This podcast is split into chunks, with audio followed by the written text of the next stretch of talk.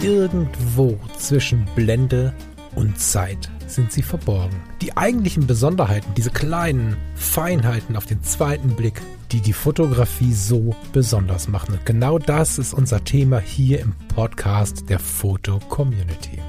Ich möchte dich einladen, gemeinsam mit uns auf die Reise zu gehen. Auf die Reise durch die spannende Welt der Fotografie.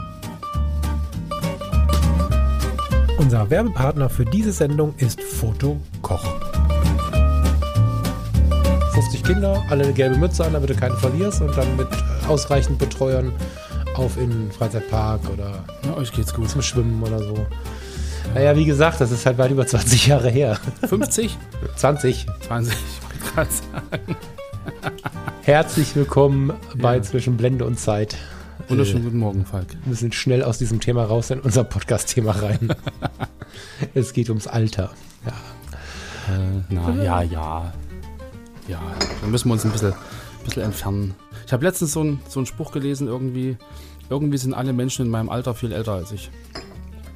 Das empfinde ich tatsächlich so. Ja, ich auch. Unglaublich. Das mag vielleicht an unseren uns verjüngenden Freundinnen liegen. Äh, Frauen, Entschuldigung, wir sind ja schon weiter in der Zeit. Ich habe gar keine Freundin. Aber es ist tatsächlich so, weiß ich, geht dir das auch so, wenn du so Klassenkameraden triffst, dass du denkst, mein Gott, ey, ihr seid aber alle alt geworden. ja. Das ist Oh, das, total das war krass. schon fünf Jahre nach dem Abi so, wenn sie alle über, über ihr äh, Bausparvertrag redeten und so. Und ich dann so, ja, ich wohne noch in der WG, ich studiere noch und so. Und die Ja. haben alle schon Kinder und Häuser und Ja, ja, ja, genau. Lieber Lars, äh, jetzt, wie komme ich denn vom Alter auf EXIF-Daten? Ist das ein EXIF-Datum, das Baujahr, das die Erstzulassung, Taufe, sind das EXIF-Daten? Irgendwie auch schon, so ein bisschen, ne? so ein bisschen, ja. Ne? Lieb, lieben Dank an der Stelle äh, an den lieben Ando. Ando Fuchs, ähm, du hast uns da einen guten Hinweis geliefert, indem du uns äh, gefragt hast, ob wir nicht mal über die Wichtigkeit oder Unwichtigkeit von EXIF-Daten sprechen wollen. Deine Position hast du uns auch genannt, die würde ich jetzt hier aber ungerne einfach so rausplaudern. Wenn du Lust hast, kannst du die ja gerne unter dem Episodenfoto ähm, nennen, wie auch ihr alle. Da können wir gerne ein bisschen diskutieren. Ich finde das Thema total interessant, obwohl es ist so ein auf den zweiten Blick interessantes Thema, weil am Ende geht es nur um eine Kamera und Objektiv. Aber ist es wirklich so? Ich finde es ganz spannend, Lars. Willst du mal reingehen? Ich soll da reingehen. Ja, was denkst du dazu? Also die, die, die Sache ist ja die, für vielleicht auch die Leute, die die Foto-Community noch nicht nutzen oder lange nicht mehr genutzt haben. Das ist bei Instagram und Co. ja nicht so sehr ersichtlich. Du kannst in der Foto-Community deine EXIF-Daten, so sie deine Kamera mitgeliefert hat und du es nicht bei Photoshop schon ausgeblendet hast, einfach anzeigen lassen oder ausblenden. Du kannst theoretisch natürlich, wenn du es im Photoshop-Exportprozess irgendwie verloren hast, kannst du sie theoretisch händisch irgendwo hinschreiben. Also man kann natürlich sagen oder nicht sagen, schreiben oder nicht schreiben, womit dieses oder jenes Foto fotografiert wurde, welche Kamera, welches Objektiv, bei analogen Fotos vielleicht sogar noch welcher Scanner benutzt wurde oder welcher Film und so. Und ähm, bei Instagram wäre das dann so eine Suche nach den Hashtags und so, aber bei ähm, uns in der Foto-Community ist das ja ein fester Punkt. Und da gibt es zwei Lager. Dem einen Lager ist es tatsächlich wichtig und es interessiert sich sehr für EXIF-Daten. Und das andere Lager sagt, naja, komm, ey, das Foto habe ich gemacht und nicht meine Kamera. EXIF-Daten sind nicht relevant. So, und da mal zu schauen, was sind die verschiedenen Positionen, kann man die zusammenführen, kann man äh, vielleicht auch einfach mit der Position des anderen gut leben oder muss man da vielleicht sogar eingreifen? Das finde ich ganz spannend.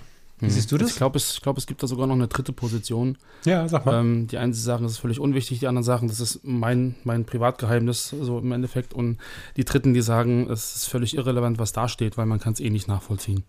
Ich, ich habe so also die Erfahrung gemacht, auch gerade früher in diesen in der Einzelcoachings und den Kursen, die ich gegeben habe, dass ähm, die Leute immer sehr ähm, erpicht darauf waren, die EXIF-Daten zu lesen, um aus dem daraus zu lernen, wie man so ein Bild belichtet oder wie man so ein Foto macht. So. Und ähm, ich hatte den Fall, also muss ich immer noch schmunzeln, ich hatte einen, einen, ja, jemanden im Coaching und ähm, sie hat sich halt irgendwie beschwert und meinte, ich habe mir ein Buch gekauft und ich will in die Natur gehen, will Pilze und, und, und Bäume und Blätter und Blumen fotografieren und das sind so tolle Bilder in diesem Buch. Da stehen die Aufnahmedaten daneben, da steht da Blende 2, da steht die Brennweite daneben, die Belichtungszeit, die ISO. Ich bin in den Wald gegangen, ich habe das so eingestellt und das Foto ist nichts geworden.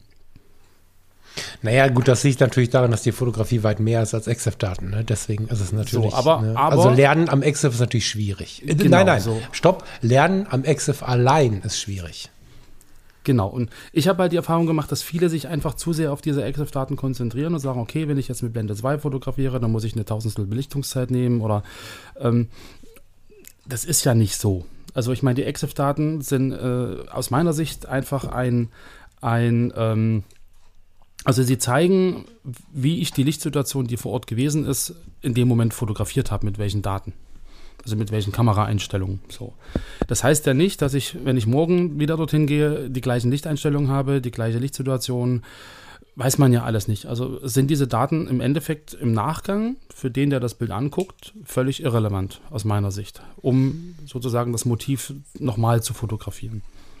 Ja, sicher ist es vielleicht spannend zu gucken, okay, äh, so sieht das Bild mit dem und dem Objektiv bei Blende 2 aus. Ja, das, ist, das ist ja ein anderer Ansatz.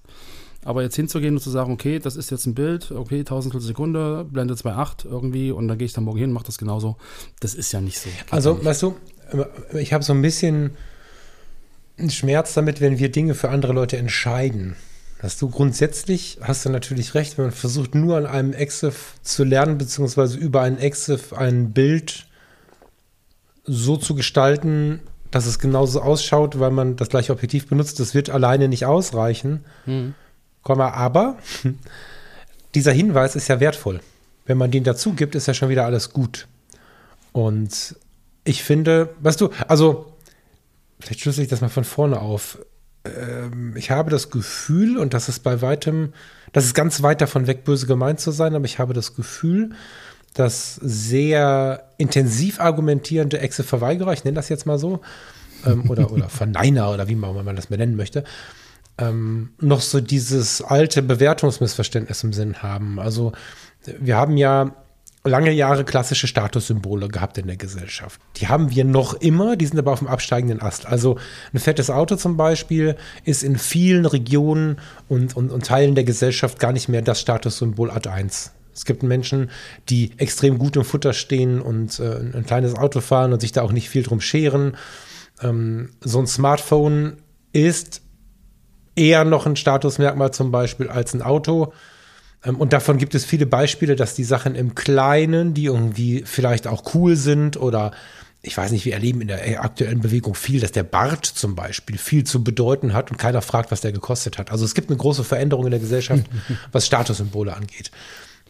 Nicht überall, aber in weiten Teilen. Jetzt heißt es aber, oder jetzt haben wir von früher noch im Sinn, dass die fette Kamera irgendwie gut und wichtig ist. Das heißt, dass die, die keine fette Kamera sich herabbewertet fühlen, die keine fette Kamera haben, sich äh, herabbewertet fühlen, unter Umständen, sich die mit der fetten Kamera aber zu sehr hinter die Kamera gestellt fühlen, weil sie haben ja das Bild selbst gemacht. Das heißt, von beiden Seiten ist da immer so eine gewisse Sorge, dass es um eine Bewertung geht. Das habe ich zumindest in den Gesprächen auch immer wieder herausgehört. Es wird ganz viele Facetten geben von dem Ganzen, aber ich glaube, das ist häufig ein Grund. Und mein Gedanke dazu ist aber, wenn wir diese Bewertung vergessen und dein Argument nehmen, nämlich, dass wir alleine nicht am Bild oder alleine an den Exifs kein tolles Bild machen können und das dazugeben quasi, dann ist es ja so, dass wenn ich die Exif-Daten hinschreibe, stört es diejenigen nicht, die sie nicht interessieren, weil die gucken halt nicht hin. Ist ja nicht so, dass einer sagt, wieso hat er die Exif-Daten dahin geschrieben?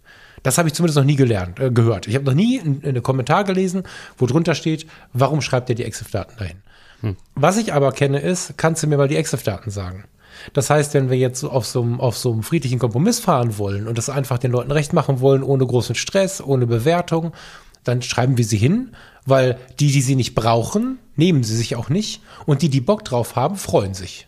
Warum also keine Exif drunter schreiben, weißt du? So, ich würde gern gleich mit dir darauf eingehen, warum sie interessant sein könnten, aber ganz grundsätzlich möchte ich mal ganz liebevoll die Frage stellen, warum schreiben wir sie nicht einfach immer dabei? Wir, also wir stören keinen damit, wenn wir sie haben. Ne? Jetzt nicht, dass er dann anfangen muss, da groß zu forschen, aber wenn wir sie haben, warum geben wir sie nicht immer mit als Geschenk für diejenigen, die sich für sie interessieren? Keine Ahnung, also bei mir sind sie mit drin, wenn ich das exportiere und dann steht es automatisch auch unten drunter. Also da, dadurch, dass mich die EXIF-Daten insofern äh, nur ganz dezent am Rande vielleicht ab und zu mal interessieren, ähm, gebe ich da per, also persönlich überhaupt kein, kein, weiß ich nicht, also ich gebe mir da auch keine Mühe, die auszublenden oder irgendwie die zu verstecken oder sowas. Ähm, manchmal ist es so, wenn, wenn wir halt, wenn, wenn, wenn du halt ein, eine Belichtungsreihe machst, meinetwegen irgendwie, dann stehen ja da EXIF-Daten drunter, die mit dem Bild nichts zu tun haben. Gerade wenn du jetzt so, so ein HDR äh, draus machst mit, mit sieben verschiedenen Belichtungen, ähm, dann, ja, dann, dann passt da ja nicht mehr eine Hundertstel, Hundertstel Sekunde bei Blende 2.8 oder so ein Kram. Hm. Dann, dann stimmen die EXIF-Daten nicht mehr, also dann kann man sie schon ausblenden. Aber ansonsten ist mir das, glaube ich, relativ egal, was da drunter steht. Ob, ob, also weiß ich nicht, also dadurch, dass ich ja nun nicht so der Technik-Freak bin und ich auch nicht irgendwie so äh, ein Statussymbol habe oder nicht habe oder da Wert drauf lege, was jetzt Kamera angeht oder nicht, weiß ich nicht, ob, ob das ein Grund sein kann, jetzt EXIF-Daten reinzupacken, um jetzt böse gesagt anzugeben, dass ich halt eine Kamera XY habe oder dass ich ein Objektiv XY habe. Weiß ich nicht, ob man das macht. Mag sein. Kann ich echt nicht beurteilen die auszublenden, weil ich ein schlechtes Objektiv oder eine schlechte Kamera habe, weiß ich auch nicht, ob, ob das jemand macht, ob man sich da wirklich so in diese, in diese Technik-Status-Sache äh, reinbegibt. Ja, doch, das gibt es schon sogar sehr, sehr häufig sogar, ja, ja, schon. Das, das wäre mir, wär mir jetzt, also. Dir ist das fremd, das ist mir total bewusst, ne? mir auch. Also, Wollte ich gerade sagen. Also mir ist das völlig wumpe, ob jemand eine 15.000 Euro Leica mit einem 095er 50 mm am Start hat oder ob jemand mit einer Pentax aus einem 2005er kommt, das ist mir völlig egal. Der Fotograf macht das Bild und die Technik ist dafür für mich zweitrangig. Ähm, ob man sich da wirklich so in diesen, in diesen Battle reinbegibt, mein Objektiv, dein Objektiv, größer, schneller, weiter. Weiß ich nicht, also das ist so eine Welt. Äh, ja, das ist halt eine Bewertungswelt, ne? Das, mhm. ist, das ist gar nicht Fotografie. Es hat nichts mit Fotografie zu tun, sondern mit eigener Zufriedenheit. Nein, ja, ja. nein, überhaupt nicht. Mit eigener Unzufriedenheit. Und zwar in beide Richtungen. Ähm, das ist ein Battle und dem können wir uns einfach entziehen. Dem können wir uns auch entziehen, wenn wir eine 15.000 Euro Kamera haben. Das müssen wir nicht verstecken. Das Problem ist immer, wenn du, wenn du was weglegst und, und einen Deckel drauflegst, dann stellt sich die Frage, warum? Weißt du, eine Spannung baut sich jetzt auch nicht auf, dass ich jetzt denke, wow, was war das wohl? Und dann muss ich das irgendwie herausfinden oder so, sondern es ist einfach für manche Menschen interessant. Und ähm, wie gesagt, ich würde gleich gerne mal ein bisschen darum herumdenken, warum es interessant sein könnte und was daran auch cool ist. Mhm. Ähm, ich freue mich mega, wenn es jemand zeigt, einfach weil er damit auch ein bisschen Offenheit zeigt. Weißt du? Also mhm. es muss sich niemand dafür schämen, Geld oder geile Kameras zu haben, wenn er sich sonst im Leben anständig benimmt. Und es muss sich niemand dafür schämen, es nicht zu haben, wenn er sich sonst anständig benimmt. Mehr gibt es dazu ja eigentlich gar nicht zu sagen. Und selbst deinen Spruch finde ich ein bisschen verfälschend, weil er ja nicht so richtig stimmt. Also wenn wir uns jetzt mal so eine welche Kamera, wer, wer, ist denn nicht mehr am Markt, damit ich keinem blöd komme? Eine Samsung. Ich nehme eine alte Samsung Spiegelreflex. Die bauen nur noch Kühlschränke, die machen keine Kameras mehr. Achso, unser Fernseher ist auch von Samsung. Ja. Ähm, wenn ich mit der, die sind ja aus der Natur der Sache heraus schon relativ alt, ich weiß gar nicht, wann die vom Markt gegangen sind. Und wir denken noch mal ein paar Jahre zurück. Jetzt finden wir im Schrank eine alte Samsung. Wenn wir mit der losfahren, losziehen und im Alltag Bilder von uns gegenseitig machen, kann es sein, dass wir aufgrund der imperfekten Technik, heißt das imperfekt oder unperfekt? Also egal, aufgrund der, der Störungen, die die Kamera serienmäßig wahrscheinlich mitbringen wird aus heutiger Sicht, coole Fotos machen wollen. Das wird funktionieren. Wenn wir aber mit einem super Teleobjektiv in den Wald gehen wollen, wenn wir mit dem Ultraweitwinkel im Gegenlicht äh, Architektur fotografieren wollen und so weiter und so fort, geraten wir da schon an Grenzen. Und diese Grenzen offen anzuerkennen, ist ja jetzt nicht verkehrt. Auch da ist ja eigentlich nichts dabei zu sagen, okay, krass, mit dieser Kamera gerate ich an meine Grenzen. Vielleicht kann ich auch gute Bilder machen, aber nicht unbedingt alle, die ich möchte.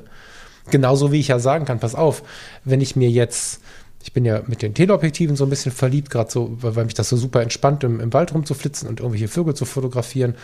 Und ich habe jetzt hier das 100-400, habe dazu von, von Canon, habe dazu eine tiefe emotionale Bindung. Wenn jetzt aber morgen meine Lottobestellung endlich funktioniert, mhm. dann kannst du aber dafür, dass ich hier ein 500 Blende 4 habe. Oder ähm, es gibt auch ein 500 Blende 4 von Sigma, völlig egal welche Marke. Das Ding kostet aber einige tausend Euro. Sigma 6.500 Euro, Canon, ich glaube 10 oder was, 10, 11, irgendwie so. Mhm. Und deswegen würde ich ja nicht da Panzertape drumherum kleben, so tun, als wenn es irgendwie 70 Jahre alt wäre und, und es alle EXIF-Daten ausblenden, dann würde ich mich ja wieder schämen. Und es macht ja die besseren Bilder. Das, das ist ja eine Sache, die ist ja Realität. Also das, das, die 500 mm f4 ist einfach 100 mal besser als das 100-400. Klar ist das 100-400 schon ein Luxusobjektiv. Da müssen wir gar nicht drüber reden. Aber mhm. es gibt schon die Technik, die das Bild besser macht. Doch, doch. Und das, Ja. warum haben wir da so eine Angst vor, das zu sagen? Weißt du, das würde mich interessieren.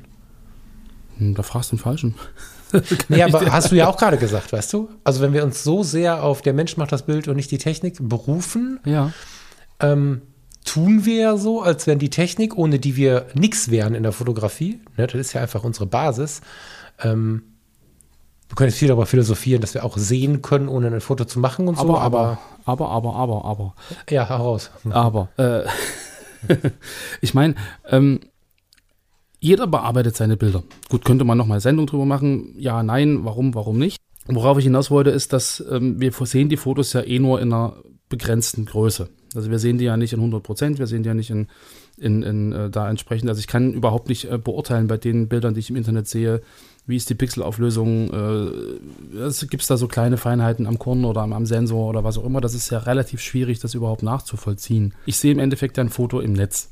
So, und ich weiß nicht, ist dieses Foto mit irgendwelchen Filtern bearbeitet, ist da künstlich noch irgendwas drüber gelegt oder nicht, ist, ist das über irgendeine App äh, gelaufen, Instagram, was Es auch geht immer. nicht ums, ums Ansehen.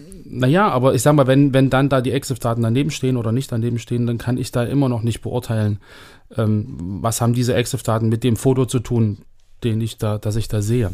Genau, aber ich bin ja ein denkender Mensch. Das heißt, ich kann ja für mich beurteilen, welchen Anteil ich den, den EXIF-Graden gerade hinlege. Also natürlich gehört es dazu, weiterzudenken. EXIF-Daten lesen, Kamera kaufen, nachmachen, wird das Bild nicht machen, wie du schon richtig sagtest. Das Genau. erfordert natürlich eine gewisse geistige Beweglichkeit. Das ist nicht die Frage, um das Ganze differenziert zu betrachten. Die EXIF-Daten alleine machen nichts aus. Vielleicht können wir, lass uns doch mal drüber reden, wann EXIF-Daten interessant sein könnten. Vielleicht können wir so rum da was, äh, was gewinnen. Ich wollte ja damit einfach nur sagen, unabhängig oder, oder zumindest nur mit eingeklammerten EXIF-Daten, dass der Satz, dass der Mensch die Kamera macht und nicht die Technik nicht so ganz richtig ist äh, und wir durchaus auch, finde ich, streitfrei eingestehen können, dass es Technik gibt, die uns zu einem besseren Foto verhelfen kann. Wenn wir sie nicht zur Verfügung haben, dann ist es natürlich schön, und da bin ich der erste Fan von, über eine gewisse Zufriedenheit trotzdem das zu genießen, was wir haben, weil auch das, überhaupt eine Kamera zu besitzen, ist im weltweiten Vergleich einfach Luxus. So. Ne? Aber dennoch gibt es natürlich Besseres. Was nicht schlimm ist, man muss nicht immer höher, schneller weitergehen. Wenn man aber ein gewisses Ziel hat, kann eine Verbesserung natürlich das Foto verändern. Da wollte ich nur hin. An dieser Stelle mag ich unsere Sendung ein weiteres Mal kurz unterbrechen. Es gibt wieder etwas zu verschenken. Unser Sponsor Fotokoch hat nämlich die Gutscheinaktion wieder aufgelegt, die es schon zu Weihnachten gab. Bis Ende April 2022 kannst du im Bestellprozess den Gutscheincode Blende15, alles groß geschrieben und die Zahl als Zahl eingeben und du sparst 15 Euro ab einem Warenwert von 150 Euro. Besuche die Seite von Fotokoch, fotokoch.de und lass dich inspirieren, was es so Neues auf dem Markt gibt oder was es fotografisches so zu erleben gibt. Denn bei Fotokoch gibt es weit mehr als nur Kameras und Objektive. Schau dich in Ruhe um, es lohnt sich. Es ist einer der größten Online-Shops im deutschsprachigen Raum und hier trifft Kompetenz auf Sympathie und deswegen gehe auch ich bei Fotokoch total gerne einkaufen. Und jetzt geht's weiter mit unserem Podcast. Hab viel Spaß. Ich habe mal so ein bisschen überlegt, an welchen Punkten könnte diese Diskussion um die EXIF-Daten oder wann könnte, falsch die Diskussion, wann könnten die eingeblendeten EXIF-Daten für mich interessant sein? Jetzt bin ich gespannt. Auf die Sensoren bezogen habe ich neulich einen ganz spannenden Moment gehabt. Da habe ich ein Foto, oh Gott, jetzt hätte ich mal mir merken müssen, von wem das ist. Ne? Wenn du dich wiedererkennst, melde dich gerne unter dem Episodenbild von heute. Es war ein, ein Landgasthof irgendwie. Ich glaube in Österreich. Ähm, so ein Zuweg, so ein klassisches Urlaubsfoto. Ne? Ein Zuweg, äh, eine Straße, die zu so einem Landgasthof fü- führt. Diese typischen, ich meine, das war in Österreich, diese typisch österreichischen oder bayerischen Häuser. Holzfront, große Balkone, dicker, fetter Giebel. Geranien. Und ich dachte, ach, schöne analoge Aufnahme. Und habe dann reingeblickt, dass ich mich habe so ein bisschen irritieren lassen. Es wirkt auf mich auch nicht wie analog bearbeitet, sondern so war einfach der Sensor um. Ich weiß nicht, die Kamera war von 2005 oder sowas.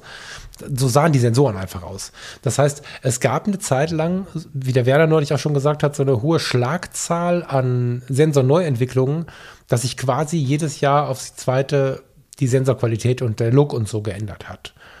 Heute kann man sagen, wenn man ein RAW einfach blank oder ein JPEG einfach unbearbeitet oder weitgehend unbearbeitet neutral fotografiert, dass man schon Farbunterschiede und Charakteristiken sieht, ob man jetzt eine Canon, eine Nikon, eine Fuji, eine Sony in der Hand hat. Das ist schon so. Aber diese Sachen haben sich eingegroovt.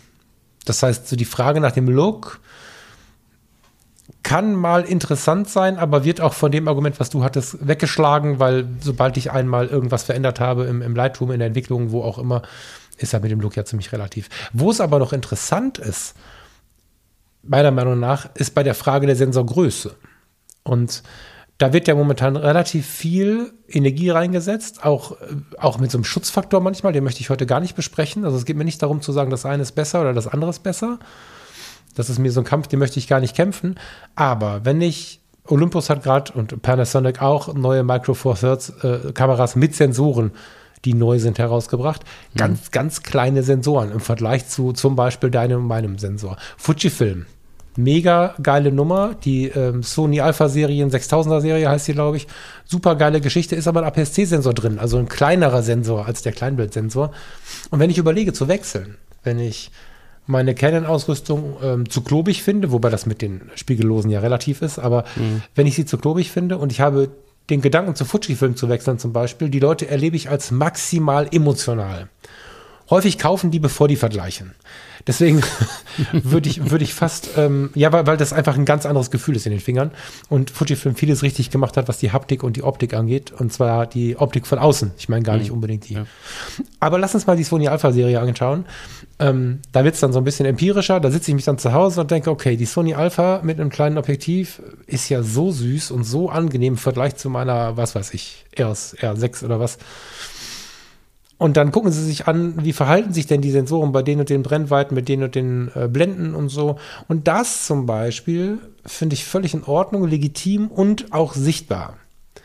Wenn man gar keine Information hat, und das ist ja das, was oft so von YouTubern als Clickbait benutzt wird, so du kannst es gar nicht wissen. Wenn du vier Bilder ohne Information anschaust, kannst du nicht sagen, das ist das Micro Four Thirds, das ist das, oder nur in Ausnahmefällen.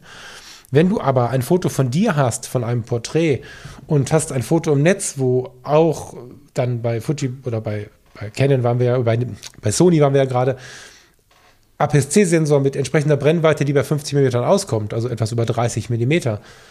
Und wir legen dann diese beiden Bilder in unserer Erfahrung zusammen. Dann kannst du für dich schon beurteilen, ob dir das Bokeh gefällt, ob dir das mit der Blenden, mit der Sensorgröße reicht und so. Und da kann ich schon verstehen, in beide Richtungen, dass man, bevor man kauft, es sei denn, man kauft eine Fuji, die kauft man sofort, verstehen möchte, reicht mir das? Ich habe die ähm, Fuji damals, die XH1, auch gekauft, ohne das verglichen zu haben. Wir haben die Leute gesagt, das brauchst du nicht, das ist super.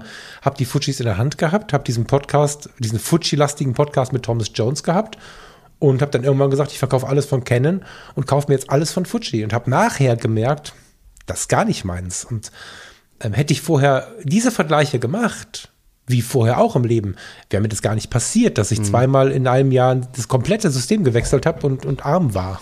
Mhm. so. Ich meine, solche Diskussionen gab es ja damals auch, wo dann äh, Olympus mit der OMD rauskam und ähm, äh, vor vielen Jahren und die dann auch gesagt haben, boah, toll und so und dann festgestellt haben, ach scheiße, ich kriege ja gar, kein, gar keine Tiefen, also kein, kein schönes Bouquet hin oder irgendwie die, die Freistellung funktioniert gar nicht so richtig, einfach weil der Sensor so klein ist, klar. Wobei, äh, also man muss das relativieren, die haben auch ein schönes Bouquet, man muss nur sehr viel mehr dafür tun. Man ist eben, man ist aber verwöhnt gewesen durch ja. das Vollformat, analog meinetwegen oder halt durch die großen und, und dann hatte man plötzlich diesen kleinen Sensor und, und dann sah das alles anders aus. Ein Porträt ja. bei für die APS-C-Leute, ich stelle immer wieder fest, dass wir ganz viele äh, auch etwas jüngere vielleicht Fotografinnen und Fotografen haben, die nur APS-C kennen, weil Fuji natürlich auch einen schönen Einstieg bildet oder die Sony Alphas oder so. Im Vollformat machst du mit 70 mm Blende 4 ein wunderschönes Porträt mit richtig Bokeh. Das ähm, ist vielen Leuten gar nicht klar, wie viel Bokeh möglich ist im Vollformat. Und diese Erkenntnisse kannst du im Vergleich natürlich gut gewinnen. Genau, also in solchen Situationen macht das schon Sinn, dass da EXIF-Daten dazustehen, dass man den Bit-Look im Endeffekt vergleicht. Wenn es jetzt darum geht, ein Foto zu haben und zu sagen, okay, das ist jetzt im Wald ein Pilz und der ist so und so belichtet und wenn ich dann das nächste Mal in den Wald gehe, mache ich das genauso. Das funktioniert natürlich nicht. Ja, ja, ja, aber auch da die gleiche Frage. Ne? Wenn ich jetzt ähm, der Freund von, ich, ich, bei Waldpilzen, ich glaube, eine zweite oder dritte Sendung habe ich über Pilze gemacht, bei Fotografie tut gut, deswegen muss ich da immer so ein bisschen zum, grinsen. Zum, wenn zum Essen oder zum Rauchen? Bitte? Zum Essen oder zum Rauchen? Nee, zum Fotografieren. Ach so. ähm, um Gottes Willen. Also so lange gibt es jetzt den Podcast noch nicht, aber jedenfalls Ah ja. Die zweite oder dritte Sendung hat äh, von Pilzen erzählt im Wald.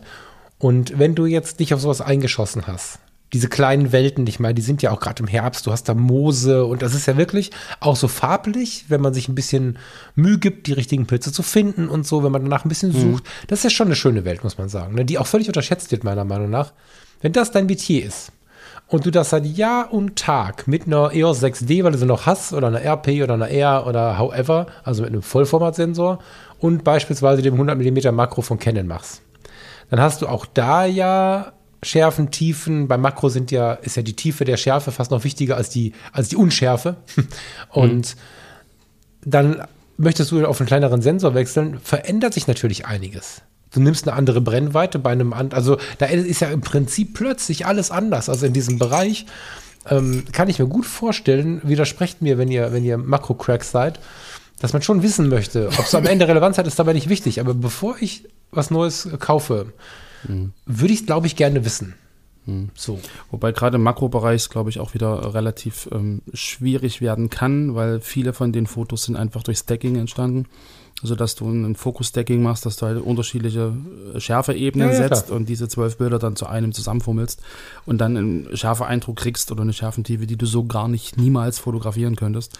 Ähm, da ist dann wieder das, was du vorhin sagtest, man muss dann mitdenken und muss dann hoffen, dass die Information auch drunter steht, Genau. weil sonst hast du wieder ein völlig falsches Bild davon. Wo, genau, ich meine, das setzt natürlich, du hast recht, bei Makro eine relativ große, ähm, hilf mir, eine große, großes Wissen voraus über den Bereich. Aber wenn jemand das seit Jahr und Tag tut, ne, also wenn du, wenn du hart abblendest im ähm, Makrobereich, bekommst du ja auch einen Teil scharf. Also ich als großer Freund von Schärfen und Unschärfen und als großer Feind davon, tagelang am PC zu sitzen, würde nicht auf die Idee kommen, Focus-Stacking zu machen. Du bist auch speziell. dass das gibt, genau. Und wenn ich jetzt aber so eine schräg sitzende, äh, große Grille da sitzen habe und die ist genau von den Fühlern bis hin zum Schwanz scharf und dahinter fällt die Schärfe am besten ab wie irre, dann habe ich ein Stacking. Aber das ist ja eine andere Frage. Da muss ich Oder halt du siehst dann, boah, das ist aber ein tolles Objektiv, das kaufe ich mir jetzt. Naja, genau, aber ja, das, deswegen, deswegen braucht es ein bisschen Fachwissen. Das ist ja, äh, weißt du, mit dem Messer kannst du ein Brot schmieren oder einen Menschen umbringen. Also das ist, ähm, Da ist dann aber wieder das Ding, also man, man hat irgendwie den Wunsch, sowas zu fotografieren, ja, und ist vielleicht wirklich äh, gerade am Anfang, am Beginn und sieht dann so ein Foto und sieht dann, was für ein Objektiv das ist und denkt, boah, toll, und das kann das ja alles, aber dass da Stacking dazugehört und dass man dann noch Fachwissen braucht und so, das wissen ja viele nicht. Also naja, aber find- deswegen muss ich, find ja nicht immer die Leute davor schützen. Das ist ja deren Problem. Na, ja, ja, sicher. Aber deshalb finde ich aber trotzdem Exif-Daten halt äh, durchaus trügerisch und tückisch, wenn sie dann drunter stehen, weil es gehört ja viel dazu, die zu interpretieren. Und auch zu erfahren oder zu erkennen, dass die Exif-Daten mit dem Foto, was ich sehe, nicht viel zu tun haben. Ja, ja, total. Aber also- es ist aber auch eine Lernkurve. Weißt du, also früher war ja jeder Film, hast, den wir weggebracht haben, eine Lernkurve Genau. und die Wartezeit, dann kam der irgendwann zurück, das war da war ja Fotografie eine ganz andere Nummer und also gerade sowas, was Fehler machen und so anging. Und ähm, ich, ich, finde es immer schwierig, wenn wir alle vor allem beschützen wollen und ganz intellektuell immer ganz weit ausbreiten müssen, warum das alles keinen Sinn hat, anstatt einfach denen, die selber denken, Bock darauf haben, äh, sich mal anzugucken, womit das fotografiert worden ist, diese Information zu überlassen und nicht damit zu rechnen, dass sie sich morgen umbringen deswegen, sondern dass sie einfach damit umgehen und was draus machen oder auch nicht. Nein, ich will eigentlich gar niemanden beschützen. Ich will einfach nur, also das ist zumindest immer mein Ansatz gewesen in den Coachings und in den ganzen äh, Sachen, die ich halt früher gemacht habe, in den Kursen und so, dass man diese Exif-Daten immer mit Vorsicht genießen sollte, Genau. dass man darüber nachdenken sollte, was sagen mir die und kann ich aus den Exif-Daten überhaupt eine Information rausziehen, die mir in einer ähnlichen Situation hilft oder nicht? So, weil ich habe es so oft über, also erlebt, dass die sagen, aber hier steht doch da Blende 11 und eine, eine Hundertstel Sekunde und ISO 100 und warum wird denn das bei mir nichts? Ja, aber das ist ja ein super geiler Ansatz, um an dem Punkt dann denjenigen ein bisschen einzuschleifen auf, Genau. auf, so einfach ist das Ganze nicht. Genau, genau. Aber dazu- ja, aber das zeigt halt, dass viele einfach auch so rangehen, die sagen, boah, das ist ein tolles Foto und das schreibe ich mir mal auf, wie das belichtet hat und so und dann gehe ich da mal raus und dann ist man enttäuscht. Und klar fängt man dann an zu überlegen in solchen Situationen, warum hat das nicht funktioniert? Ja, ähm, ich habe auch Leute erlebt, die dann gesagt haben, ich Fotografie ist nichts für mich, weil alles, was hier steht, alle Anleitungen, wo die Exif-Daten dazustehen, stehen ja heutzutage in jedem Buch. Ja? Genau, Und- und- aber dann ist wirklich ja Fotografie für denjenigen oder diejenige nix. Das ist ein bisschen der Effekt des LKWs oder so. Ne? Wir fahren auf der Autobahn, regen uns auf, warum der überholt. Ja, warum überholt? Der kann ja mal den Arbeitsalltag von dem Mann machen. Der kann nicht mit 5 km/h weniger stundenlang hinter einem herfahren. Der muss überholen. Ob Ja, da jetzt klar. zwei Spuren sind oder drei. Oder wenn der vom Edeka rückwärts einparkt mit seinem 40-Tonner, dann stehen wir da, nur weil wir selber zu spät losgefahren sind oder einfach innerlich so eine Getriebenheit haben. Und dann regen wir uns auf, warum der so lange braucht. Unglaublich. Habe ich, glaube ich, hier im Podcast schon mal so empfohlen. Steig mal aus und frag mal, ob du für ihn einparken darfst. Da bist Ja, du noch mal eine ja, ja. Stunde beschäftigt. Und so ist es halt so, dass wir sehr schnell dazu neigen, irgendwas einfach zu finden. Und die Fotografie ist sicherlich keine Raketenwissenschaft. Ich finde, dass wir das manchmal auch, also nicht ich in Persona und nicht du, aber Fotografinnen und Fotografen sich selbst da ein bisschen überhöhen. Keine Raketenwissenschaft, zumindest die technische Seite nicht, die andere Seite viel mehr. Aber es gehört schon was dazu, diese, diese Grundsätzlichkeit zu verstehen. Wie finde ich jetzt zu einem spannenden Foto und so weiter und so fort. Und nur EXIF-Daten abschreiben und so. Also es geht einfach nicht so einfach. Richtig, aber ich sag mal, die, die Industrie tut ja auch einiges dafür, dass das so, so scheint. Ja klar, du musst ja auch kaufen. Das ist ja, Ja. nur auch verständlich, weil die Industrie lebt ja davon. Blende 0,95 und super Bouquet und tralala und klar gehst du dann von diesen EXIF-Daten Wobei aus. man fairerweise sagen muss, dass das jetzt ein Ausnahmefall ist. Ne? Also Blende 095 Äh, ist völlig egal. ne, kostet bei Leica 11.000 Euro und das Ding, was ich habe, kostet einen Ja. Bruchteil davon, aber ist nicht scharf. Also das ist jetzt ein schlechtes Beispiel. Ja, aber trotzdem, ja, das wird dann ein Merkmal gelegt auf bestimmte Parameter, auf bestimmte Offenblenden, auf bestimmte Megapixel oder was auch immer. Ja, und dann kaufen sich das die Leute, weil sie denken, jetzt habe ich ein, ein gutes Objektiv und jetzt mache ich plötzlich gute Fotos. Aber das muss Ja, halt nicht sein, weil du dich ja heute auch breit informieren kannst, weißt du?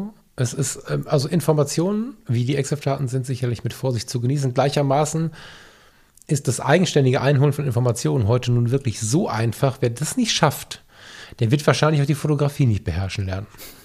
Also wenn du nicht in der Lage bist, im Internet an Informationen zu kommen, über eine Kamera im weitesten Sinne, dann ist es schwierig. Was natürlich eine Herausforderung ist, wenn man nicht so geübt ist mit dem Internet.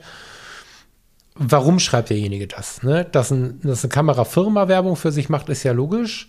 Dass aber ein YouTuber, der da sitzt und sagt, ja, weißt du, hier und jenes und hat ein Hoodie und ein Cappy an und zählt der, yo, yo, yo, die kennen hier ist voll cool, dass der vielleicht auch seinen Lebensunterhalt von, von Kennen oder so mit äh, bezahlt bekommt oder dass er mit Kennen irgendwie eine Partnerschaft hat. Das ist oftmals nicht klar zu erkennen. Ne? Da muss man erkennen, ha, da muss man, ähm, da muss man halt ein bisschen aufpassen. Ne? Das ist halt, Ja, ja. das ist Warum halt hast so du eine dir Sache. damals die, die Fuji gekauft? War das Fuji? Naja, weil, also gut, der Thomas ist überzeugt davon, da- den kann ich in Schutz nehmen, falls du das meinst. Ne? Thomas ist ja Ex-Fotografer. Fujifilm Ex-Fotografer heißt das, glaube ich, ne? Ja, das sind die, ist das Ambassador-Pendant von Fuji. Äh, War er zu dem Zeitpunkt noch nicht, war einfach wahnsinnig begeistert davon und ich bin dem hinterhergesprungen, weil auch unsere ganze Hörerschaft total Fuji begeistert war und ähm, das kann natürlich auch äh, zu Missverständnis führen. Also nichts ist äh, ohne Umwege möglich. Ähm, wobei das auch wieder Luxusprobleme sind. Ne? Wenn ich die Möglichkeit nicht gehabt hätte, nochmal zu switchen, hätte ich es wahrscheinlich nicht machen müssen, weil die sind ja nicht schlecht, die Dinger. Ich habe mich nur einfach wohler gefühlt bei Canon und bin jetzt auch wieder zu Hause. Naja. So. Und so denke ich, dass wir schon alle unsere Erfahrungen machen dürfen und wir müssen nicht immer jeden beschützen, wir müssen nicht uns selber beschützen. EXIF-Daten sind kein Geheimnis und ich habe früher, ich weiß jetzt nicht, Lars, vielleicht habe ich in letzter Zeit nur Glück gehabt, aber in der alten Zeit der Foto-Community, damals, 2004, 2005 oder so, Als wir noch jung waren. als wir noch jung waren, da habe ich immer mal wieder die Situation erlebt, wo Leute kamen und sagten, äh, wieso hast du denn hier Blende 2.8 benutzt? Hier wäre 8, 8, 8 viel besser gewesen oder so. Diese Kommentare lese ich so gut wie nicht mehr, spannenderweise, weil ich, also ich glaube, ich hoffe, dass das nicht mehr so wichtig ist. Also wer sich daran ähm, brüstet, dass jemand vielleicht nicht die Idealblende benutzt hat, warum auch immer, vielleicht einfach aus Schusseligkeit, das ist halt, das brauchen wir nicht mehr. Also so Neandertaler-mäßig sind wir in der Gesellschaft hoffentlich nicht mehr unterwegs, dass sowas wichtig ist. Weißt du, wie ich meine? Ich glaube schon, dass das, ja, ja, ich glaube aber schon, dass die, Foto, dass, dass die Fotografie individueller geworden ist und dass man das Genau. als, als individuellen Ausdruck seiner Kreativität sieht und nicht, wir müssen jetzt hier nach äh, ISO-Standard irgendwas Blende 8 nehmen statt Blende 2.8. Genau, du ziehst ja sogar ich mein- einen ganz spannenden Look über ein Bild, wenn du mit Offenblende 1.4 zum Beispiel eine Landschaft fotografierst. Das kann total interessant sein. Und Also ich meine, es gibt sicherlich Situationen, wenn du meinetwegen jetzt so, so ein schräges Porträt hast und dann ist halt das hintere Auge scharf und nicht das vordere, ähm, dann hätte man schon sagen können, okay, entweder blende weiter zu, dass beide Augen scharf sind oder anders fokussieren, aber ja, das ist dann eine Sache, wo man sagt, okay, ähm, Ja, aber das sehe ich auch ohne Kann man drüber reden. Ne? Was ich damit So. sagen wollte, war, ich muss mich nicht äh, Angst, ich muss nicht Angst haben, dass wenn man die Exif sieht, dass irgendeiner glaubt, ich kann nicht fotografieren. Ich glaube, das war in der ersten Zeit der Digitalfotografie so ein bisschen so, was ja der, die Anfänge der Fotocommunity waren, dass viele Leute so ein bisschen Angst hatten, entlarvt zu werden, einen Fehler gemacht zu haben.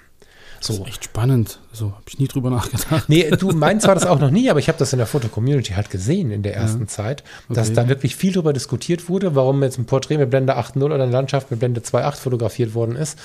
Und das auch teilweise relativ emotional. Das ist vorbei. Also, Gut, also ich, ich, was, ich, was ich mir vorstellen kann, wenn du so sagst 2004, 2005, das war ja die Zeit, wo dann wirklich die ersten äh, digitalen äh, Spiegelreflex da waren, wo dann die EXIF-Daten automatisch dann gegebenenfalls auch drunter standen. Und das Ja, wurde genau. ja dann auch eingefordert. Und Genau. bei den analogen stand das nie drunter. Also hat sich da niemand Gedanken drüber gemacht und dann standen sie plötzlich da und dann hat man überlegt, okay, warum steht jetzt Blende 8? Ich nehme doch immer Blende 2.8. oder genau, so. genau. Das Ja, war, wir das- haben es eingegroovt in die Dass Digitalfotografie. das dann weg ist, weil jetzt sehe ich die EXIF-Daten überall und jetzt fallen sie auch nicht mehr auf und damit rede ich nicht mehr drüber. So. Ja, und wir sind weiter. Also ich kenne Mhm. den Vorwurf, dass ähm, in der Foto-Community der Ton sehr viel rauer ist ähm, als woanders. Erstmal, wenn man sich in Facebook-Gruppen umschaut, muss ich klare Haltung bekennen und sagen, das stimmt im Vergleich nicht. Das stimmt unter einzelnen Bildern und wir haben sicherlich auch einzelne Kandidaten dabei, wo wir selber auch sagen würden, na, ob das so geil ist jetzt hier, aber das ist eine persönliche Meinung. Da können wir als Unternehmen einfach an irgendeinem Punkt nicht reingreifen, ne, so oder bis zu irgendeinem Punkt nicht reingreifen, äh, nur wenn eine gewisse rote Linie überzogen ist.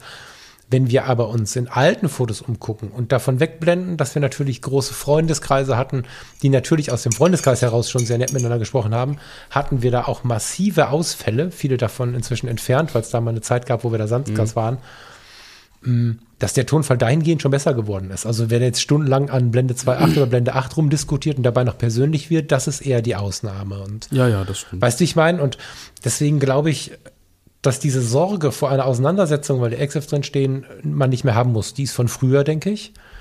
Die Bewertungssorge, ob der Kamera ist eigentlich nicht mehr da. So, nicht mehr so richtig. Also, wenn sich jemand wirklich darüber mokiert, wenn jemand eine billige Kamera hat, dann ist das ja so ein niederer Beweggrund und denke, so eine niedere Bewertungsebene, dass ich mir um den ja auch keine Gedanken machen muss. Der muss mir ja Ich glaube, egal der wird eher gefeiert. Ich meine, Ja, ja, aber es gibt, naja, es gibt schon Menschen, die argwöhnisch gucken bei sowas. Das ist so ein Instinkt, der einfach in uns steht. So, ha, guck mal, ich habe jetzt eine neue, was auch immer. Und was hat der denn? Wieso kommt der denn hier mit der Kodak Easy Share und so? Ähm, das gibt's schon. Das ist auch ein menschliches Denken. Das, ne, das ist eine menschliche Bewertung, so. Aber äh, die nicht zu unterdrücken, ist ja relativ verwerflich. Das heißt, es gibt eigentlich keine Gründe, Angst vor den Exifs zu haben. Man tut aber Leuten, die in, in Kaufinteresse sind, die vielleicht einfach auch ein gewisses theoretisches Verstehen mögen, einen Gefallen, wenn man sie äh, dabei schreibt oder äh, einfach nicht wegklickt. Es ist ja auch so, Fotografie ist ja nicht nur fotografieren, sondern wir können vieles auch theoretisch verstehen. Und es gibt ähm, auch Objektive, die einfach interessant sind, wo man sich einfach auch am Bild anschauen kann, was haben die denn jetzt gemacht? Also ähm, ich habe von der Sorte nur das Mitacon, weil es eine 005er Blende hat und das iRix, weil es eine 15 mm ist. Das sind halt etwas extremere Brennweiten. die 50 Cent schickst du mir dann bei PayPal, ne? Aber es gibt ähm, durchaus auch andere Objektive, Tilt und Shift und solche Geschichten, Ja. wo es total interessant ist, am Bild zu lernen. Oder ganz klassisch, jetzt bin ich natürlich wieder bei Canon, das tut mir leid, liebe, liebe äh, Hörerinnen und Hörer. 50 mm 1.8 STM. Ein Objektiv für, ich glaube, 109 Euro, Lars, oder so, kann das sein? Ja, ungefähr. Schwankt ein bisschen, aber ja. Also das EF, man muss dazu sagen, dass das Genau. RF ähm, kostet jetzt 250 oder so, aber selbst das ist ja im Vergleich zu den anderen Preisen wenig. Aber da man ja mit dem Adapter ähm, gut das EF nutzen kann, das auch noch, soweit ich weiß, verkauft wird, Mhm. habe ich für neu 110 oder was, 115, was auch immer Euro, äh, ein ein 50 mm Objektiv mit Blende 1.8 gebraucht für 80 Euro. Hm. Dieses Objektiv macht Porträts, da fällst du um. Ja, ein bisschen weicher auf 1,8, bei 2, 2,2, 2,5, aber ah, 2 2,0 reicht eigentlich aus. Hast du ein Porträt, wenn du dir Preis-Leistung vor Augen führst, was jedem ausreicht. Wenn du denn Bock hast, mit 50 mm Porträts zu machen. Das ist eine andere Frage. Ich finde Porträts bei 50 mm super. Und wenn man jetzt anfängt zu fotografieren oder nur so einen Standard-Zoom hat und man will jetzt wissen, dieses billige 50 Millimeter, das kann da nichts sein für den Preis. Der Joghurtbecher, das ist ja so klein und leicht, habe ich gehört. Ja, da guckt man sich die Bilder mal an. Und wenn man dann in den Excels immer wieder diese Daten sieht, dann gibt es viele Menschen, die denken, wow, krass, das Bild ist mit 50 mm 1.8 mit dem billigen Objektiv gemacht. Wenn ihr so Bilder im Portfolio habt, packt die gerne mal unter das Episodenbild von heute. Das, das, das ist wirklich toll. Und ich finde, dass so Excels auch eine positive Bedeutung haben. So. Ja gut, aus der Sicht mag das sein. Ich habe mir gerade noch äh, eine Überlegung gehabt, warum man die vielleicht ausblendet. Ähm, korrespondiert so ein bisschen mit der Sendung von letzter Woche, wo wir ja auch versucht haben, äh, Fototaschen oder Rucksäcke zu haben, die nicht nach Fotorucksack aussehen, um nicht aufzufallen. Und also ich weiß, dass viele zum Beispiel in der Fotocommunity in ihrem Profil nicht ausfüllen, was sie für eine Ausrüstung haben, weil sie sagen, wenn ich das da alles reinschreibe, dann habe ich äh, übermorgen äh, einen schwarz gekleideten Mann mit Maske, ah, gut, Maske haben wir jetzt inzwischen alle, aber mit Kapuze und irgendwie ähm, Sturmhaube hier, der mir die Bude ausräumt. Und äh, da kann ich mir schon vorstellen, dass einige das halt nicht zeigen, um einfach nicht zu präsentieren, was sie haben, weil es ja doch öffentlich und im Internet ist. Also nicht aus fotografischen, sondern aus Sicherheitsaspekten. Aber äh, ansonsten, um einfach zu vergleichen und zu gucken und sich Inspiration zu holen, klar. Also ich, ich habe ja auch nichts gegen Exif-Daten. Warte mal So. kurz, das würde mich jetzt wirklich interessieren. Ich, ich habe noch nie einen Menschen getroffen, der solche Bedenken hat. Vielleicht habe ich da die falsche Blase, vielleicht liegt es irgendwie, ist das ein regionaler Unterschied oder so? Also ich habe letztens zur Sendung wirklich ein Feedback bekommen, ich fotografiere das nicht, weil ich nicht will, dass man von außen weiß, was alles da ist und das... ähm, Als wir also- gesagt haben, zeig deine Ausrüstung. Genau, genau. Als wir gesagt haben, fotografier deinen Rucksack und zeig uns, was drin ist, da kam, kam Feedback äh, an mich persönlich, so mache ich nicht, weil ähm, ist mir zu unsicher. Das ist ja interessant. Okay, also individuelle Meinung natürlich völlig in Ordnung und auch jedem seine eigene Sache, aber ähm, Aber es ist ein Grund zum Beispiel, das halt nicht zu zeigen. Ja, ja. So, ja. naja.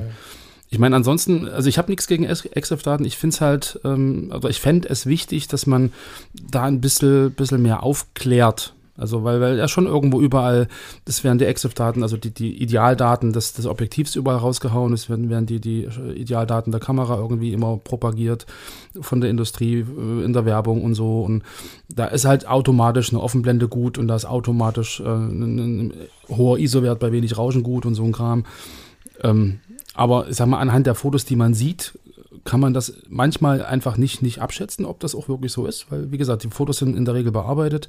Viele legen Korn drüber, also kann ich überhaupt Rauschfreiheit bei hohen ISO gar nicht mehr, gar nicht mehr beurteilen.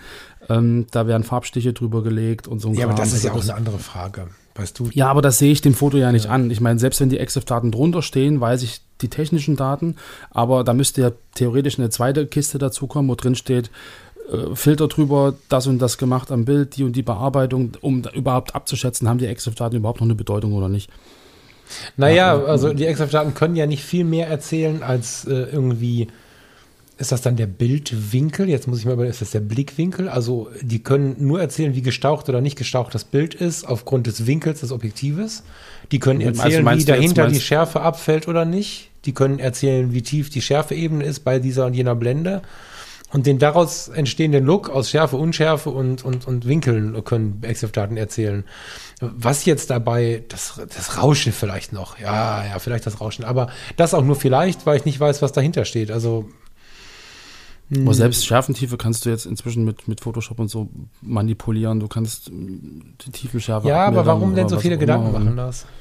Weißt du, das, Nein, ich meine ja nur, also dass, dass das, was man sieht, nicht unbedingt immer das ist, was drunter steht. das ist ja sowieso das, Und ja, das dass ist, man ja aber trotzdem als Mensch dazu neigt, sich an solchen Werten zu orientieren und dann gegebenenfalls enttäuscht ist. Ja, ja, aber wie gesagt, Ja, das ja. äh, ist für mich Lernkurve. Also gar, gar nicht Ja, ja. böse gemeint, ne? Ich habe ja diese Lernkurve auch gegangen und das ist gar nicht so gemeint, dass der, der, der in der Ausbildung früher eine Ohrfeige bekommen hat, jetzt seinen Lehrlingen dann plötzlich eine Ohrfeige geben will, so meine ich das gar nicht. sondern ich glaube, dass ein gewisses Vorhandensein von Lernkurven auch gut fürs Lernen ist. Ja, aber also wo EXIF-Daten wirklich helfen, finde ich, ähm, das ist bei den eigenen Bildern. Ja, und ich habe so ein bisschen die Erfahrung gemacht, dass man EXIF-Daten sich äh, eher bei fremden Fotos anguckt, wenn man ein tolles Bild sieht, um mal zu gucken, womit ist denn das fotografiert. Aber ähm, die EXIF-Daten bei den eigenen Fotos eigentlich so ein bisschen hinten runterfallen. So, weil ich war ja da, ich habe das und das eingestellt und das mache ich halt immer so und so. Aber was ich halt spannend finde, ist einfach zu gucken, ich habe, was weiß ich, fünf Fotos der gleichen Situation und habe die meinetwegen mit unterschiedlichen Blenden und unterschiedlichen Brennweiten fotografiert, um dann wirklich mal zu vergleichen und zu gucken, okay, was macht denn jetzt die Brennweite anders oder was macht denn jetzt die Blende anders? Und da anhand der EXIF-Daten einfach anhand der eigenen Fotos zu lernen das finde ich, finde ich wesentlich effektiver, weil ich war dabei, ich weiß, wo ich stand, ich weiß, wie die räumlichen Verhältnisse waren, ich weiß, wie die Lichtsetzung war, ich weiß, ob von links noch irgendwas äh, reinreflektiert hat oder nicht. Also ich, ich kann die Situation an sich des Gesamtfotos viel, viel besser beurteilen und kann da natürlich aus den EXIF-Daten auch viel, viel mehr Informationen rausziehen. Ja. So, und in solchen Fällen finde ich halt EXIF-Daten richtig, richtig gut ja, um an den eigenen Fotos zu lernen. Mein früher hast du analog fotografiert, dann hatte ich so ein kleines Buch dann habe ich mir für jedes Negativ reingeschrieben, was ich da eingestellt habe, um hinterher zu gucken, weil du hattest ja nicht am Bild stehen. Und dann hast du relativ schnell gelernt, war ja auch teuer dann, wenn du, wenn du ganz viele Filme ver verbastelt hast, hast du ganz schnell gelernt, äh, welche Blende für den Zweck, den du eigentlich vorhattest, ähm, am besten war oder welche du lieber nicht nehmen solltest. Ähm, genau, und da, da, da finde ich EXIF-Daten halt für die eigene Fotografie, für die eigenen Fotos extrem wertvoll. Ja, und wie gesagt, bei, bei fremden Fotos habe ich da eher so wirklich gemischte Gefühle.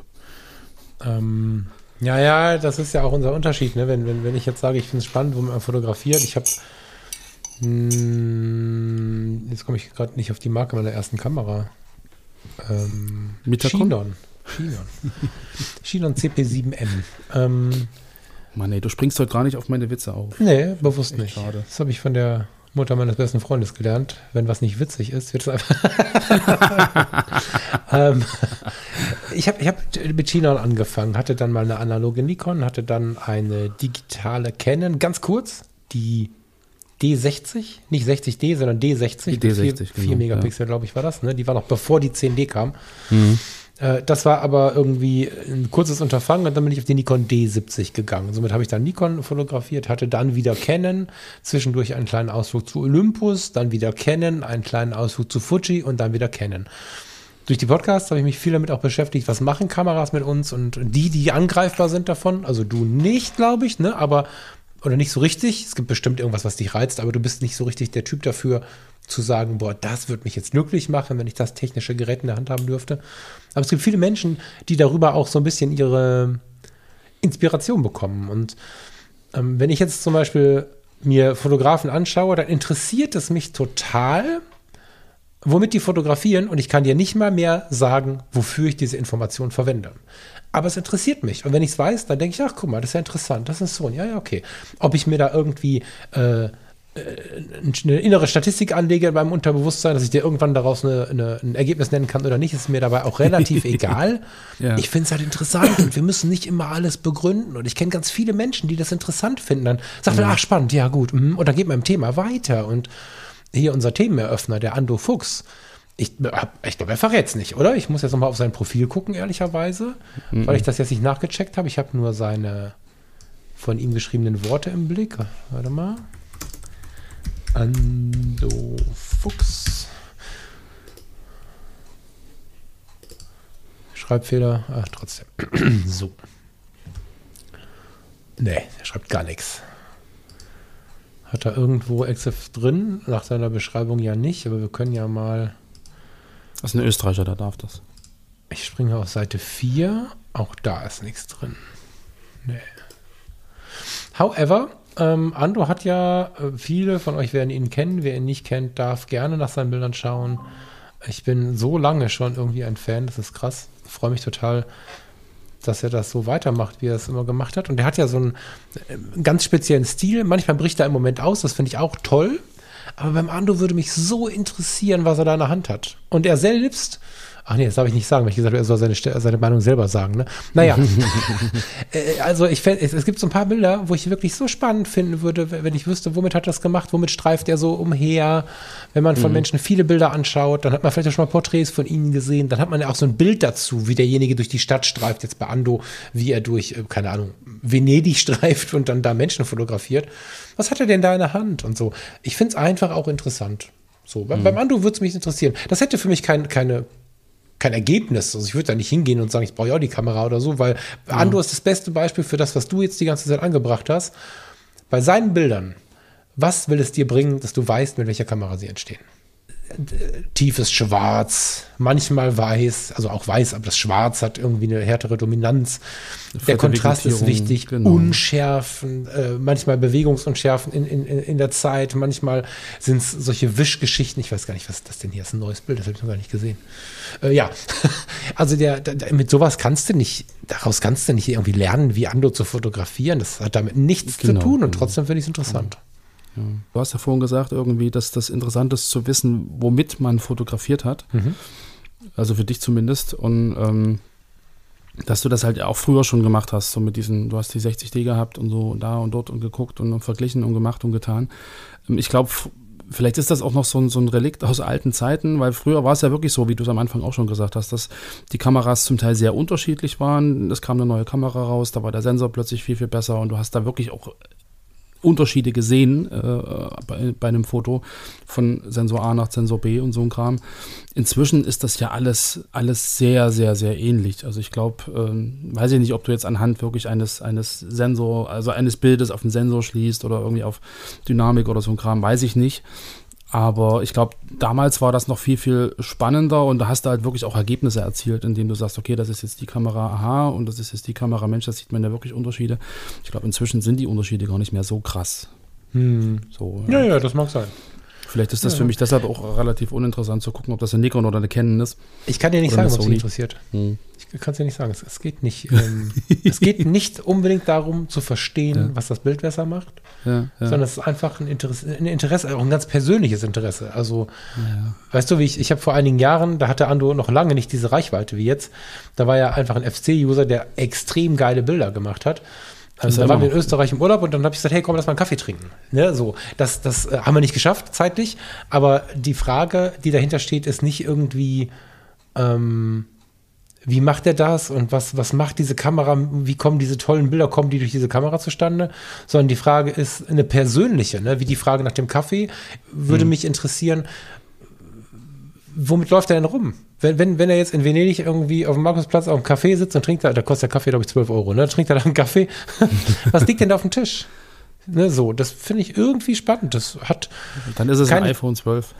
dann, ist es ein iPhone 12, genau, das wäre natürlich ein Knaller. Aber, oder vielleicht sogar ein 6, dann wäre die äh, Überraschung komplett perfekt. ähm, aber ich finde auch, dass solche, also weißt du, wir sind immer so sehr bemüht, alles zu begründen. Das muss es gar nicht sein. Ganz oft interessieren uns Sachen, die wir dann vom Horizont der Wichtigkeit nehmen, weil wir sie nicht begründen können. Dabei ist ja der einfache Wunsch, mal was wissen zu wollen. Da, auch wenn mich jemand fragt, warum willst du es wissen? Und ich sage, du weiß ich nicht, aber es interessiert mich einfach. Ne, so. Hm. Aber was mich auch interessieren würde, wäre, sollen wir noch unser Bild mitbringen hier? Gern. Ähm, Gern. wir haben, du hast ja, glaube ich, was gefunden. Genau, also wir haben uns nämlich überlegt, bezüglich der Editor's Choice Episoden am Sonntag, wir haben eine Falle. Ähm, wenn wir jetzt ein total spannendes Foto finden würden und würden selber sagen, das ist geil, dann würden wir es den anderen zeigen und fragen, hey, sollen wir das nicht in die C mitnehmen? Ist ja naheliegend, wenn man was findet, was einen interessiert. Jetzt gibt es immer wieder so eine Hürde oder mehrere Hürden. Zum Beispiel, das Bild ist in der Galerie oder das Bild ist derzeit im Galerie Voting oder das Bild ist zum Beispiel bei Agora. Agora ist ja die, wie, wie kannst du das kurz zusammenfassen, Lars? Wie beschreibt man Agora? Bildbesprechungsecke oder so? So ähnlich. Also wie gesagt, Agora, der Name lehnt sich ja aus der griechischen Mythologie ab. Da war der, der Marktplatz, wo sie alle diskutiert haben und philosophiert und, und äh, Sachen ausdiskutiert. Und ähm, so ähnlich funktioniert Agora ja auch. Ja, es wird ein Bild anonym gezeigt. Und ähm, Unter dem ein- Account der Agora heißt, wird ein Bild gezeigt, was keine Rückschlüsse auf den. Genau, Ja. genau, das meine ich mit anonym. Genau. Und ähm, da gibt es ein paar Fragen dazu, ähm, relativ allgemein gehalten und dann wird im Prinzip über das Foto diskutiert. Nicht im Sinne von gut oder schlecht, sondern eher im Sinne, was macht das mit mir? Was, was löst das in mir aus? Ähm, was, was lese ich in dem Foto? Ähm, so in der Richtung. Ein Und bisschen Bildbesprechung und ein bisschen Bild, ja, Analyse kann man schwer sagen, aber eher so ein, so eher so eine persönliche Unterhaltung, was macht das mit mir, was, was stellt das mit mir an, welche Assozi Assoziationen, welche Inspirationen habe ich davon. genau, und dadurch, ähm, dass in Agora natürlich auch deutlich längere Gesprächsfäden drunter sind, ist das oftmals eine sehr interessante Sache. Und, das weiß nicht, ob du das jetzt hören kannst, Lars, ich kann mir vorstellen, dass das nicht alle gleich geil finden. Dadurch entsteht die Situation, dass äh, im Gespräch das Bild auch noch mal interessanter wird. Aber Ein Agora-Bild können wir auch nicht in Editor's Choice holen, weil es ja anonym ist und wir den Agora-Account in Editor's Choice holen würden. So, das Genau, heißt, wir haben jetzt genau. überlegt, jetzt haben wir nicht mehr so viel Zeit, fangen wir mal im Kleinen an. Ab und zu hier in der Mittwochssendung, wenn wir mit unserem Thema durch sind, nochmal auf ein Bild einzugehen. Ich äh, habe hier äh, eine Diskussion gefunden und, und ein Bild gefunden, was ich eigentlich ganz cool finde. Die Frage ist, wie vermitteln wir jetzt den Leuten, welches Bild wir meinen? Wir haben ja keine Masse, also Und im Endeffekt. Ähm, Aber wir verlinken glaub, das unter das Episodenfoto. Genau. Wir verlinken Genau, die das, das können wir Agora- machen. naheliegende genau, Frage, um Genau, Gottes Willen. ja. Und das ist, glaube ich, eins aktuell, was in Agora ist. Also man könnte dann in die Foto-Community gehen und in die Agora, in den Agora-Account und würde es da ja auch finden. Ja, wir verlinken das aber trotzdem mal in der ähm, in der Podcast, In, in den? Shownotes. in den Shownotes und im Episodenbild dieses, äh, dieser Folge. Genau. Mm. genau. Ich fand das Bild super interessant. Mm, Wollen wir es beschreiben? Ach du, ich glaube, in dem Fall musst du das beschreiben. Was man sieht. Ähm, Mhm. Ja, also im Endeffekt sieht man, sieht man ähm, einen relativ, äh, ja, merkwürdigen, ähm, vielleicht auf den ersten Blick Bildausschnitt. Das ist ein Schwarz-Weiß-Foto. Man sieht ähm, jemanden, der da steht mit nackten Füßen, aber irgendwie eine Anzughose. Und auf der linken Seite so ein bisschen halb angeschnitten, ähm, ja, schicke Schuhe, ein Gürtel, der zusammengerollt ist, eine Fliege. Dann irgendwie noch so ein, so ein Lederteppich und im Hintergrund unscharf so ein Stuhl, extrem geringe Schärfentiefe und sehr, sehr viel Vordergrund. Also er steht auf einem ähm, hellen Holzfußboden und links dieser Teppich ist irgendwie Anthrazit, dunkelbraun, irgendwie so in der Richtung. So, das, das wäre das, was man sieht. Also es ist nicht, nicht sehr viel drauf auf dem Bild. Ähm, nackte Füße, eine Anzughose, dieser äh, braune, also du, dieser dunkle Teppich und halt die Requisiten, Fliege, Schuhe und ein Gürtel. Genau. Warum findest du das so spannend, Falk? Also ich finde das Bild ohne Diskussion, die Diskussion schon spannend und die Diskussion bezieht sich ja auch auf sehr viel Fotografisches. In dem Fall ist es jetzt so, dass äh, der aus dem fotografierten Menschen heraus rechte Fuß ähm, oder von vorn gesehen der linke Fuß irgendwie überbelichtet erscheint. Das wird viel diskutiert. Ähm, ich finde diese Aussage dahinter, die mich jetzt erreicht hat, total interessant. Und zwar äh, sehe ich einen Holzboden mit V-Fuge. Zumindest glaube ich, dass es so ist. Wenn ihr einen Holzhandel habt, könnt ihr mich jetzt erschlagen, wenn es nicht so ist. Ich habe mich gerade ein bisschen damit beschäftigt. Für mich sieht das so aus. Genau. genau. Vielleicht, genau, vielleicht ist es Brennholz, vielleicht ist es äh, Plastik und Vinyl, keine Ahnung. Also ich sehe einen schönen Holzboden. Ich sehe einen schönen Holzboden, auf dem nackte Füße stehen. Der Rest wirkt aber sehr steril. Ähm, ich überlege deswegen, ist das vielleicht ein Hotelzimmer? Also links zum Beispiel diese, diese Teppichfliesen, die ihr, die scheinen Leder zu sein, so aneinandergenähtes Leder, würde ich vermuten, oder? Ja, kann ich nicht so genau sagen. Würde ich auch so sagen, ja. Dann haben wir links, Das ist kein, kein Dreckfänger, glaube ich. genau, dann haben wir links zwei so Dinger, die aussehen wie so moderne ähm, Design-Dinger, wie irgendwie Lautsprecher. Vielleicht ist es auch ein Sektkühler, keine Ahnung. Dahinter sehen wir so einen Lounge-Sessel. Ich glaube zumindest, dass es ein Lounge-Sessel ist, weil er doch sehr tief zu sein scheint. Alles in allem aber irgendwie eine kühle Atmosphäre. Also wirkt nicht, als wenn wir jetzt hier im Bauernhaus oder zu Hause sind oder so. Ähm, diese schwarzen Business-Schuhe oder zumindest edlen Schuhe, diese Fliege, der schwarze Gürtel, auch dieser schwarze Anzug, das wirkt alles sehr nach, ich bin hier in einer Rolle, ich bin hier uniformiert, ich habe hier eine Rolle, die ich heute spielen oder zumindest austragen muss, so. Ähm, das wirkt alles wenig persönlich.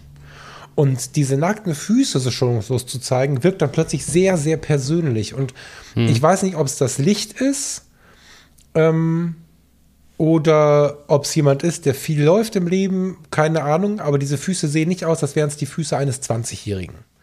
Das sind auch nicht die Füße, die man besonders athletisch betrachten würde und oder als besonders, wie soll man das sagen, ästhetisch oder so, sondern die haben gelebt oder die leben auch noch, finde ich. Insbesondere der leicht überbelichtete Fuß wirkt so. Vielleicht liegt es auch nur an der, an der Belichtung, keine Ahnung. Was für mich aber die Persönlichkeit ausmacht. Also wir alle, also wie viele von uns Menschen fühlen sich richtig wohl im Körper? Das sind nicht so viele, so. Und gleichermaßen ist unser Körper das Persönlichste, was wir haben können. Und wenn du jetzt in dieser perfektionierten Welt, perfekte Schuhe, perfekter Gürtel, der Gürtel ist sogar perfekt zusammengerollt, eine Fliege wartet auf ihren Einsatz, ein Lederteppich, ein vermutlich teurer oder imitiert teurer äh, Design-Lounge-Möbel, Echtholzboden, alles ist irgendwie, na, der Echtholzboden ist eher das Persönliche. Der Rest ist sehr uniformiert. Und dann sehe ich diese nackten Füße. Nacktheit in einem Bereich, den ich nicht zu sehen bekomme. Der geht nicht so ins Managerseminar. Der geht so auch nicht vor ein Traualtar, egal warum er uniformiert ist. Das ist eine Zwischenstufe, wo ich den Menschen halt sehe. wo ich eine ganz, ganz persönliche Sicht auf ihn bekomme. Nicht, dass ich irgendein Verhältnis zu Füßen hätte, eher im Gegenteil. In dem Fall finde ich, dass diese Füße Ja. Ganz viel was Persönliches, Nahes, Warmes äh, zeigen. Sie erden denjenigen, der, der hat da seinen Bodenkontakt, der hat da irgendwie in dem Fall auch warmen Boden unter den Füßen, zumal, also zumindest wenn das Echtholzboden ist. Ja. Ich finde, dass dieser Kontrast aus der Uniformierung und der kühlen, sterilen Umgebung und diesen ganz ehrlichen, erarbeiteten, bearbeiteten, wie auch immer man sie nennen möchte, Füße, das ist einfach ganz toll. Ich finde, das ist ähm, ein ganz interessanter Kontrast. Spannend.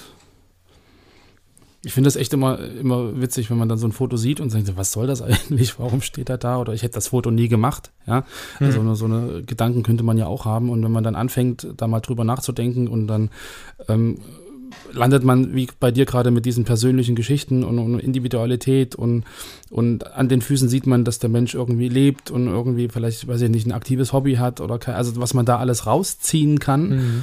Ja, das ist ja schon, schon ähm, total spannend und inspirierend. Ja. Und wenn man dann irgendwie das Kopfkino anwirft, ja, dann hat man ja irgendwie wieder so seine, seine ganz eigene Welt, die man sich da äh, Total. bastelt Ja. in gewisser Weise, wenn man so, so ein Foto einfach sich mal eine Sekunde länger anguckt und auch mal überlegt, was sehe ich da eigentlich und in welchen Zusammenhängen steht das denn vielleicht und in welcher Situation könnte das stattfinden.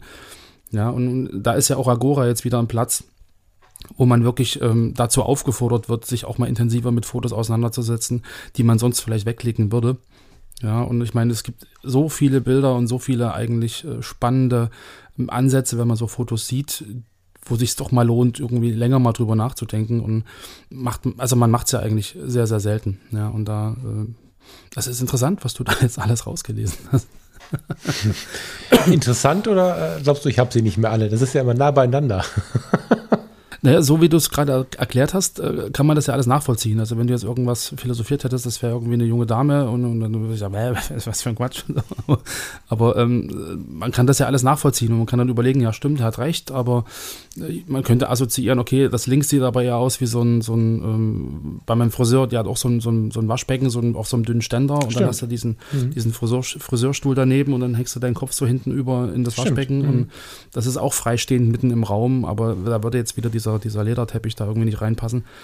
Ja, aber man könnte jetzt auch philosophieren, das ist vielleicht da ein, ein Herrenausstatter, ja, und das ist jetzt die An Anprobe der Klamotten und Also da, wo du gerade sagst, vielleicht hast du recht, es ist mir völlig egal, ob ich recht habe. Ne? Das ist nur eine Gefühlsäußerung. Ja, ja, ne? ja, ja. Also ich Na ja, finde ganz im Gegenteil. Ich finde es jetzt total spannend, wenn ich jetzt plötzlich sehen würde, okay, pass auf, der Typ ist doch 23, total athletisch, das ist nur das Licht oder der hat einfach zwei so Stellen am, am Fuß, die einfach nicht so sind und äh, wie sie sonst so sind.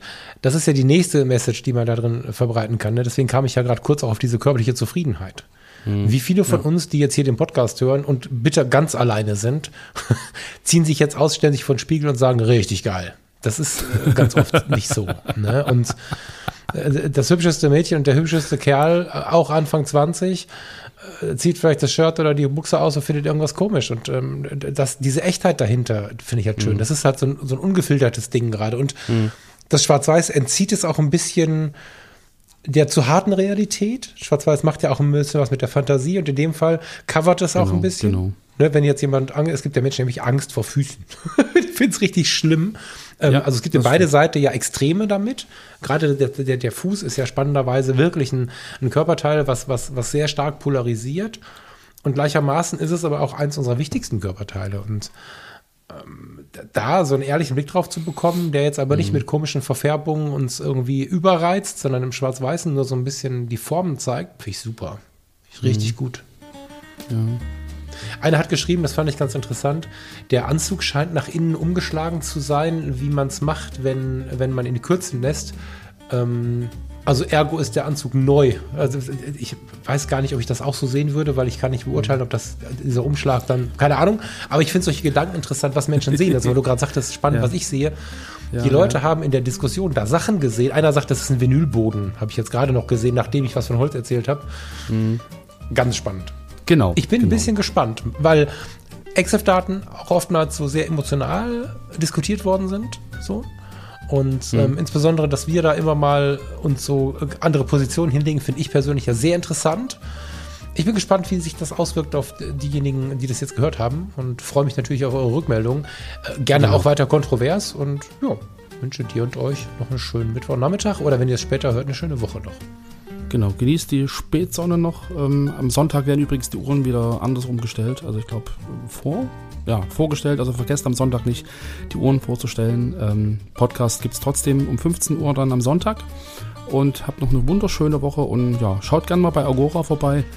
Ähm, das lohnt sich immer wieder. Das ist eine gute Idee. Das mache ich jetzt übrigens auch nochmal. Erstmal eine schöne Zeit. Ciao, ciao. Bis später. Tschüss. Ciao.